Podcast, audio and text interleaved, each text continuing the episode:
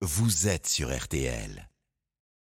Mac Lesguy, bonjour à vous. Bonjour Stéphane. Tiens, ce dimanche, on va parler de clémentine. Oui, on m'a récemment posé la question pourquoi les clémentines qui sont revenues dans les magasins n'ont-elles souvent pas de pépins C'est vrai ça, pourquoi C'est quoi C'est une manipulation génétique Ben c'est un peu ça. Les clémentines sont le fruit du clémentinier, un arbre fruitier bien particulier car issu du croisement de deux espèces différentes, le mandarinier et l'oranger à orange douce comme le croisement d'un âne ou d'une jument qui donne une mule ou un mulet. C'est ce qu'on appelle un hybride. Mais alors pourquoi ils n'ont pas de pépins? Les hybrides, issus de deux espèces différentes, sont en général stériles, et c'est le cas du clémentinier. Ces fleurs ne sont pas fécondables par le pollen d'autres clémentiniers, ce qui donnerait des pépins. Donc, dans un verger où il n'y a que des clémentiniers, leurs fleurs se transforment directement en fruits, en clémentines, sans qu'il y ait de pépins à l'intérieur. Mais alors si les clémentiniers sont stériles, comment on les reproduit? Comment dans les vergers obtient-on de nouveaux clémentiniers? Ah, bonne question. si vous voulez un mandarinier, un des deux parents du clémentinier, vous prenez un pépin de mandarine, vous mettez en terre, vous arrosez, ça pousse tout seul. Mhm. Impossible, évidemment, pour le clémentinier.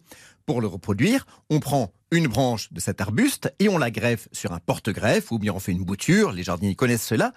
Tous les clémentiniers sont donc des clones, c'est-à-dire des jumeaux génétiques Mhm. du premier clémentinier. Expliquez-nous pourquoi on cultive ces plantes hybrides stériles qui sont compliquées à multiplier. Parce que ces hybrides ont des qualités que n'ont pas leurs parents. Ici, la clémentine a une peau facile à peler, ce qui n'est pas le cas de la mandarine, et elle n'a pas de pépins, avantage Ouais. apprécié des consommateurs. On cultive d'autres hybrides hormis les clémentines? Ah oui, l'agriculture moderne utilise des hybrides dans presque toutes les cultures, pas toujours issus du croisement de deux espèces différentes, comme la clémentine, mais issus du croisement de deux variétés différentes d'une même espèce. Maïs, tournesol, colza, tomate, il y a des milliers de variétés hybrides. Et c'est quoi les avantages alors? Les hybrides sont plus productifs et plus résistants aux maladies que les deux variétés initiales, d'où leur succès. En Chine, particulièrement, c'est le riz hybride, apparu dans les années 70, qui a mis fin aux pénuries que connaissait régulièrement le pays. Et pourtant, on a souvent entendu des critiques sur ces hybrides. Oui, car ces hybrides, issus de deux variétés d'une même espèce, bien que n'étant pas stériles, perdent leur qualité à la deuxième génération, si l'agriculteur les ressème. Quand vous cultivez une variété hybride, vous devez acheter chaque année vos graines aux semenciers, qui les obtiennent par fécondation croisée. D'où les critiques de ceux qui disent que les agriculteurs dépendent maintenant trop des grands groupes semenciers. Il y a un remède à ça?